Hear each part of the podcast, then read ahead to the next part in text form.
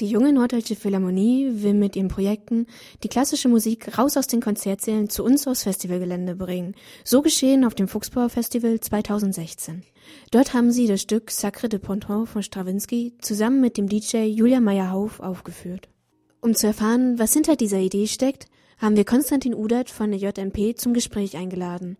Dabei ging es zum Beispiel um die Verbindung zwischen Klassik und Elektro oder was Stravinsky selbst von der JMP halten würde. Ernst FM präsentiert.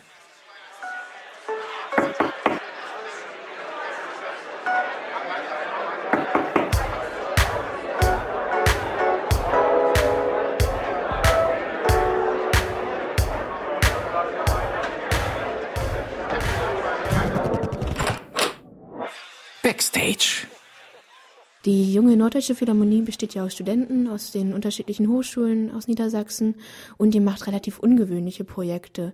Magst du noch etwas zu erzählen, was euch ansonsten noch von anderen Orchestern unterscheidet? Hm, also das sind eigentlich mehrere Dinge.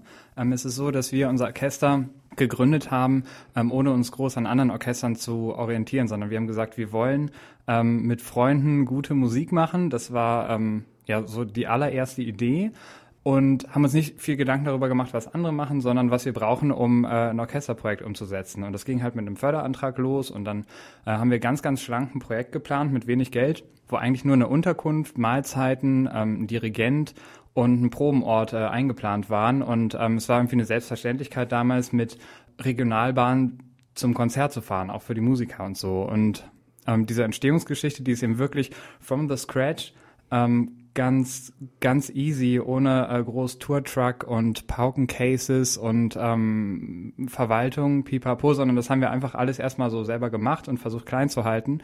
Und dann ist halt peu à peu ganz, ganz viel dazugekommen. Und wir versuchen uns immer noch daran zu orientieren, was man wirklich braucht, was die schmalstmögliche Variante ist und arbeiten auch sehr, sehr ressourceneffizient, kann man sagen.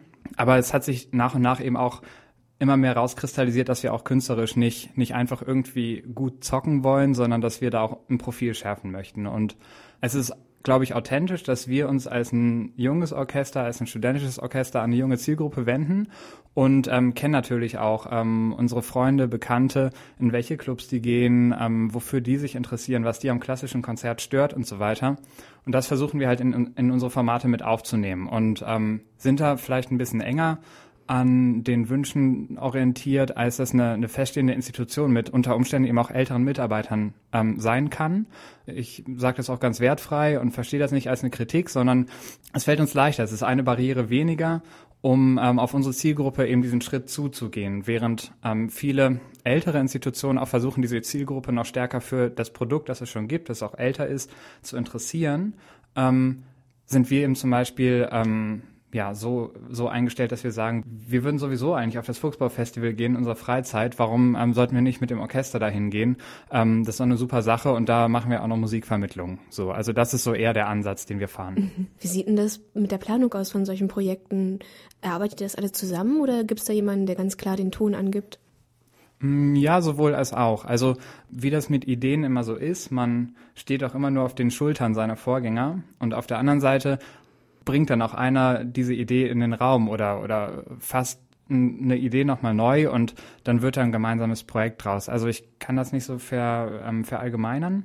Es ist äh, schon sehr wohl so, dass diejenigen, die sich viel mit der Entwicklung der jungen Norddeutschen Philharmonie beschäftigen, auch mehr Ideen einbringen oder auch mehr Ideen zur Umsetzung bringen, aber trotzdem bei einer Organisation, die zu hohen Teilen ehrenamtlich arbeitet, ist es auch immer wichtig, dass sich alle mit unseren Zielen und unseren Projekten gut verbinden können. Und also so kommt es dann auch dazu, dass diese Ideen sehr, sehr schnell geteilt werden und geprüft wird, ob wir uns da alle zu bekennen. Alles, was ihr so anders macht im Vergleich zu so einem Normalo-Orchester, habt ihr euch ja bestimmt nicht zum Spaß ausgedacht. So.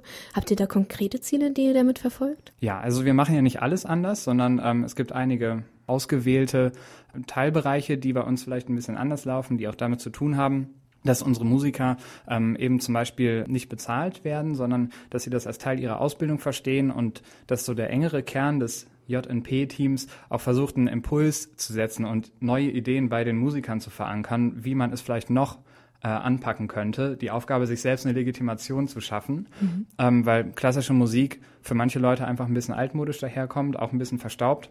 Und wir versuchen diesen Staub halt von der, von der Türkante zu pusten. Aber nichtsdestotrotz ist das auch eine gute Tradition, von der wir uns die guten Sachen auch beibehalten möchten. Gibt es für dich selber konkret irgendwelche bestimmten Freiräume, die durch dieses Konzept der JMP geschaffen werden, was es so in einem anderen Orchester nicht geben würde? Es ist erstmal so, dass wir eine sehr, sehr schlanke Projektplanung haben, dass wir zum Teil sehr kurzfristig äh, springen können, weil wir nicht dazu verpflichtet sind, ja zum Beispiel einen bestimmten Ort zu bespielen und deshalb auch zwei Jahre im Voraus die Termine zu blocken, sondern zum Teil können wir kurzfristig auf Anfragen eingehen. Wir ähm, können bisweilen ein bisschen eher arbeiten wie eine Agentur, die relativ kurzfristig eben, eben Projekte annimmt und umsetzen kann. Ich würde auch ganz, ganz groß schreiben, dass auf persönlicher Ebene ganz große Freiräume entstehen. Ähm, ich bin 26 Jahre alt und hätte in keinem anderen ähm, Beruf oder an keiner anderen Stelle so viel Verantwortung tragen dürfen und so viel Erfahrung sammeln können wie, wie bei der JNP und sich immer wieder neu, also das Aufgabenprofil zurechtzuschnitzen und sich zu überlegen, okay, ähm, wie können wir die Jobs, die bei der Umsetzung von so einem Projekt anfallen, am besten verteilen und so weiter. Und ähm, das ist auch also eine ganz, ganz wichtige Sache für, für das gesamte Team, dass dieses Projekt ähm, ähm, ja, trägt. Und ähm, auf musikalischer Ebene ist es natürlich auch so, dass bei uns nicht viele Leute mitreden, außer die Leute, ähm, mit denen wir darüber reden möchten. Und ähm, das ist natürlich auch eine, eine ganz großartige Sache, dass wir da ziemlich frei sind, ähm, sofern wir dafür Stifter und Finanzierungspartner finden. Und da wir da aber nicht dauerhaft an eine Institution gebunden sind, sondern uns die Förderung projektbezogen immer von den jeweiligen Partnern, die ein Interesse an unserem Projekt haben, holen können, kann man das auch als einen Vorteil sehen, dass wir nicht, nicht in der Abhängigkeit von ein oder zwei großen ähm, Mäzenen sind. Mhm. Relativ viel Flexibilität in dem Ganzen, ja. Das und Risiko. Und Risiko. Ja. Du hast es gerade schon angesprochen, dass ihr so ein bisschen den Staub von der Klassik runterpusten möchtet. Auf eurer Website beschreibt ihr euch als Zahnärzte, die den Zahn der Zeit reparieren möchten, der an der Wurzel der Tradition nagt. Magst du da mal erklären, was ihr genau damit meint? Naja, ich glaube, ähm, das geht ziemlich genau in die Richtung, die ich vorhin mit, mit dem Staub von der Türkante pusten ähm, ähm, gemeint habe wie gesagt, also der, der Zahn der Zeit ist nicht, nicht verfault. Wir brauchen auch keine, keine ähm, Wurzelkanalbehandlung oder so. Ähm, es geht einfach nur darum, ähm, dass wir klassische Musik, die eben, eben älter ist, ähm, aus diesem alten Format rauslösen möchten. Weil ähm, also bis heute ist Bach hochaktuell und wunderbare Musik und auch der Ausgangspunkt für, für Musik, die bisweilen heute entsteht. Ähm, und nichtsdestotrotz gibt es eigentlich keine Rechtfertigung dafür, warum man ähm, sich nach wie vor ja, alten Konventionen hingeben soll, wie dass man bloß nicht zwischen den Sätzen klatschen darf oder Dinge wie diese, die, die einfach irgendwann mal entstanden sind. Das eine ist, dass ein Konzertsaal wunderbar klingt, aber mittlerweile gibt es auch eine gewisse Hürde für, für Leute in den Konzertsaal zu gehen. Mhm. Dann gehen wir eben mal woanders hin. Und da sind wir eben relativ niedrigschwellig und ich glaube, ein Orchester zum Anfassen. Seid ihr da vielleicht auch so ein bisschen Brückenbauer eher als Zahnärzte, dass ihr quasi die Brücke versucht zu bauen zwischen den Lagern ernster Musik und Unterhaltungsmusik? Hm, wir möchten eigentlich beides richtig gut machen. Ja, also in dem Sinne kann man das sagen. Wir werden aber auch nach wie vor ganz klassische Konzerte geben und wir werden auch in Zukunft Konzerte geben, die sehr geringe Anteile an ähm, spätromantischen Werken haben, die wir als, als das Zentrum der, der groß besetzten Sinfonie, Orchestermusik äh, sehen. Aber klar, also wir werden auch immer Brückenkonzerte geben in dem Sinne und ähm, ja, möchten uns einfach nicht so sehr darauf ähm, versteifen, die Musik immer auf so einen Sockel zu stellen. Und ähm, ich glaube, man, man darf was ausprobieren, man darf auch mal daneben liegen und hinterher sagen, das war jetzt nichts, aber wir versuchen natürlich, dass das nicht so häufig passiert. Ein Beispiel für so einen Brückenbauversuch wäre eventuell diese Neuinterpretation mit ähm, dem DJ. Wo seht ihr denn die Schnittstellen von Elektro und klassischer Musik oder gibt es da überhaupt welche? Mm, also es gibt definitiv welche. Ähm, die Musikrichtungen sind oft sehr viel enger miteinander verwandt, als man das ähm, als man das auf den ersten Blick so vermutet. Die, ich bin hundertprozentig davon überzeugt, wenn Stravinsky Elektro gehabt hätte, hätte er damit super viel gemacht, weil ähm, es unglaublich viele kompositorische Möglichkeiten gibt die Akkorde, die, die Cluster, mit denen Julian arbeitet, die ähm, werden zum Teil auch von Stravinsky schon verwendet. Und die Elemente, die man braucht, um gute Musik zu machen, die bleiben die gleichen. Ähm, wir haben ja auch gemerkt, dass sich das eigentlich sehr gut mischt, dass man auch Elektro mit ähm, einer großen Sinfonieorchesterbesetzung nochmal erweitern kann. Aber es ist alles andere als inkompatibel. Und ich glaube, das sind sehr, sehr verwandte Stile eigentlich. Man kann dann natürlich noch, äh, noch nach Unterschieden suchen. Das, das ist immer möglich und die wird man auch immer finden. Aber Stravinsky ist jetzt ein Beispiel für einen, für einen sehr rhythmisch arbeitenden Komponisten aus dem frühen 20. Jahrhundert.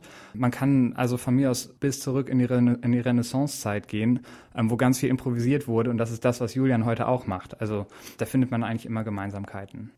Der Strawinski auf dem Fuchsbau hat gezeigt, auf dem Fuchsbau-Festival, dass die Leute dazu tanzen wollten. Das fand ich total, total stark und ähm, ein bisschen auch überraschend, weil ich dachte, ähm, das ist eine Musik, die ist von A bis Z fast 40 Minuten lang durchkomponiert und ähm, ja, also da gibt's keinen Rhythmus, der irgendwie besonders lange, lange irgendwie ähm, hält, um die Leute in Stimmung, in Trance zu bringen und so. Aber am Ende, ähm, am Ende ähm, war das ein Moment, der ähm, genauso wie Elektromusik im Club funktioniert hat. Eure Konzerte generell sind ja definitiv nicht dem üblichen Klassikkonzert entsprechend, wo dann irgendwie jeder in seiner Sonntagsklamotte sitzt und brav zuhört. Dadurch wird ja auch ein anderes Publikum natürlich angelockt. Wie habt ihr das Zusammentreffen denn wahrgenommen von so einem Techno-Hipster aus Berlin und dem Klassik-Fanatiker? Mm, na, diesen Moment, den, den haben wir eigentlich gar nicht so oft, weil unser Publikum weiß, was es bei uns bekommt. Das sind eben eher offene Klassikfans, die bereit sind, sich mit uns auf diese Reise zu begeben und uns auch ein ehrliches Feedback hinterhergeben.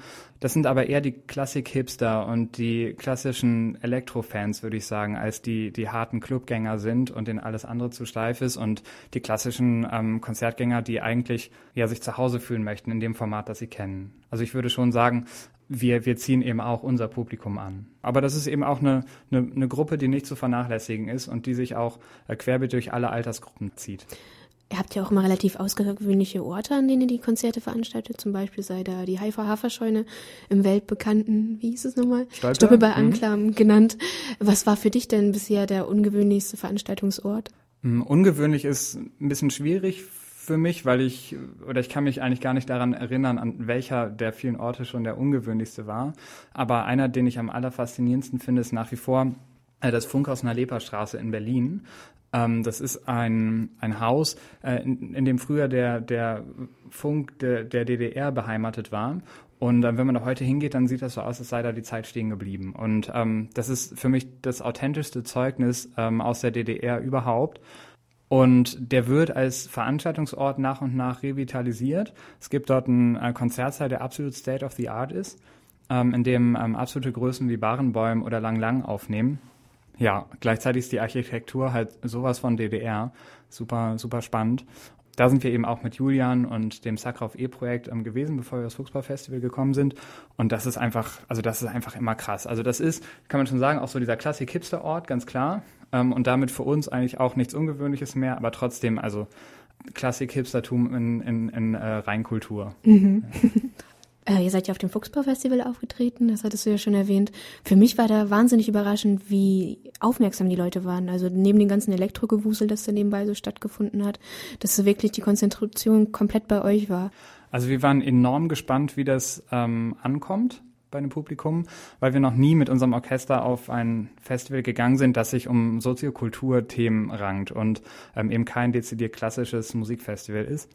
Trotzdem ist das auch ein langer Plan eigentlich gewesen, mal auf so einem Festival aufzutreten es war für uns eigentlich ein sehr, sehr schönes Erlebnis, dass äh, der ganze Aufwand, der ähm, da drumherum getrieben wurde, der sowohl für uns als auch für das Fuchsbau-Festival ähm, immens war, dass sich das so ausgezahlt hat, dass wirklich ähm, auch schon am Tag vorher darüber geredet wurde, dass ja ein Orchester da ist und äh, dass man sich unsere Anspielprobe oder unseren äh, Line-In-Check, wie das äh, auf dem Festival heißt, ähm, angehört und angeguckt haben. Und ähm, während unserer äh, während unseres Auftritts ähm, war die Aufmerksamkeit eben voll da. Und ich glaube, das hat ähm, auch damit zu tun, dass es eben so ein besonderer Auftritt war für die Festivalgäste, die oft nicht wussten, wie ein Orchester wirklich live ist, wenn man wenige Meter davor stehen kann.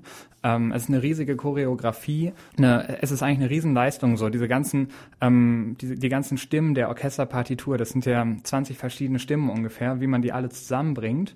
Und ähm, ich glaube, da waren viele einfach sehr von fasziniert, wie ein Orchester funktioniert. Und die Musik, die war sehr gut zugänglich, sehr intuitiv, verständlich. Deshalb ist es eigentlich keine große Überraschung, dass es so gut funktioniert oder dass es funktioniert hat, aber dass es so gut funktioniert, ja, damit hätten wir eigentlich nicht rechnen können. Ja, also das war auch für uns ein wunderbares Erlebnis, dass ähm, dass wir mit der jungen Norddeutschen Philharmonie eigentlich überall hingehen können und diese Aufmerksamkeit erfahren. Bisweilen mehr als in einem ähm, Konzert, wo ähm, ganz klassische Konzertgänger ja eben hingehen und erwarten, dass sie irgendwie diese ähm, Ouvertüre, Solokonzert, Sinfonieabfolge erfahren und dann nebenbei aber vielleicht trotzdem eher damit beschäftigt sind, in sich reinzukehren, zu schlafen ja, ich weiß nicht, also ähm, halt diese Routine haben, wo man dann aber eben nicht mit der ganzen Aufmerksamkeit dabei ist. Mhm. Und das war halt zu spüren auf dem Fuchsball-Festival, dass es für viele das erste Mal war.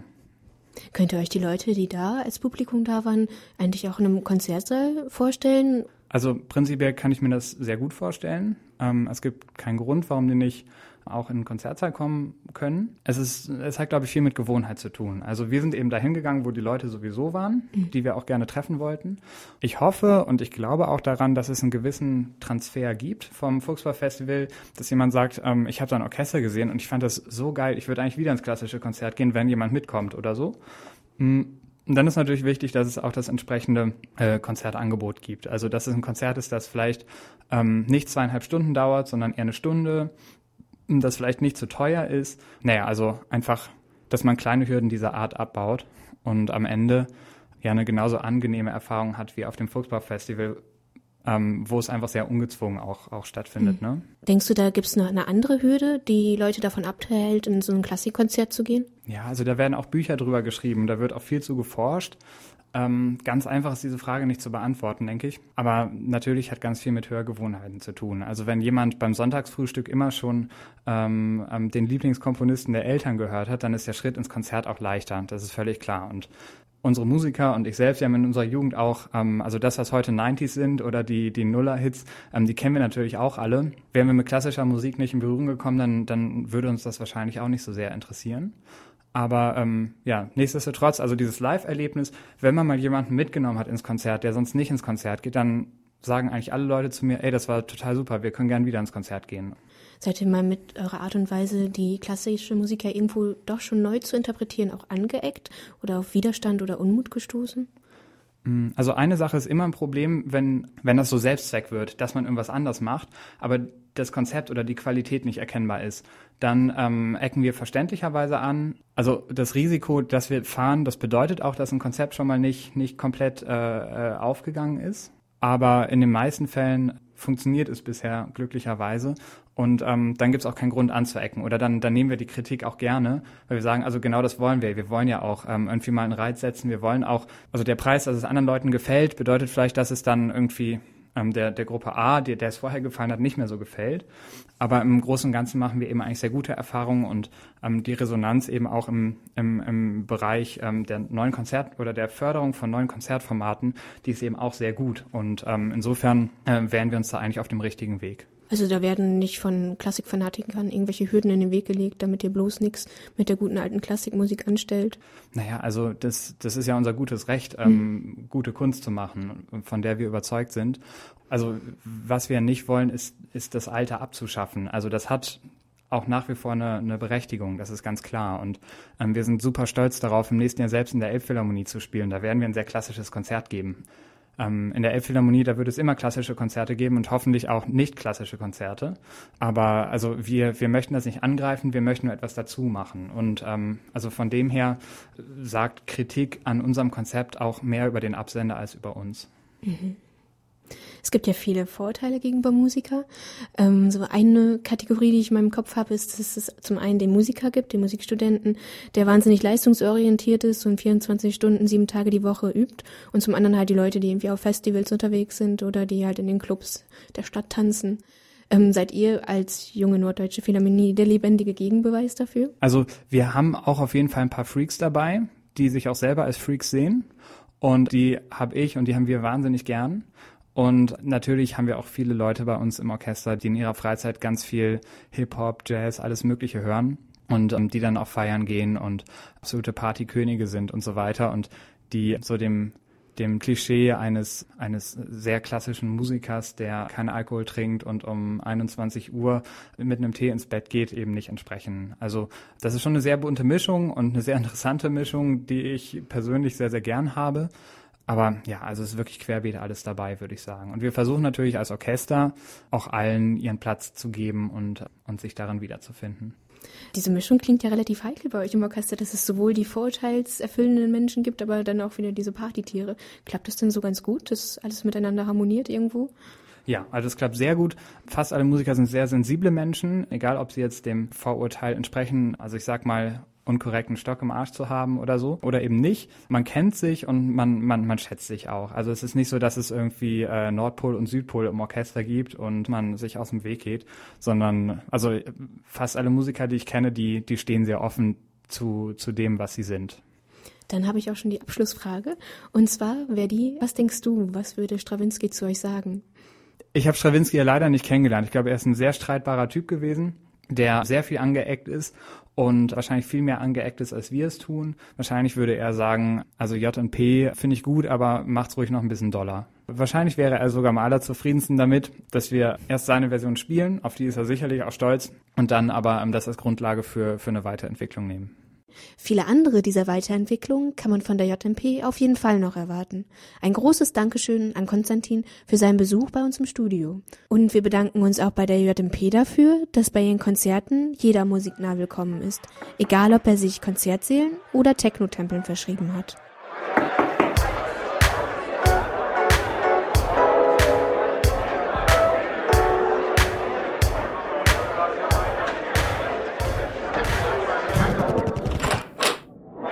Backstage.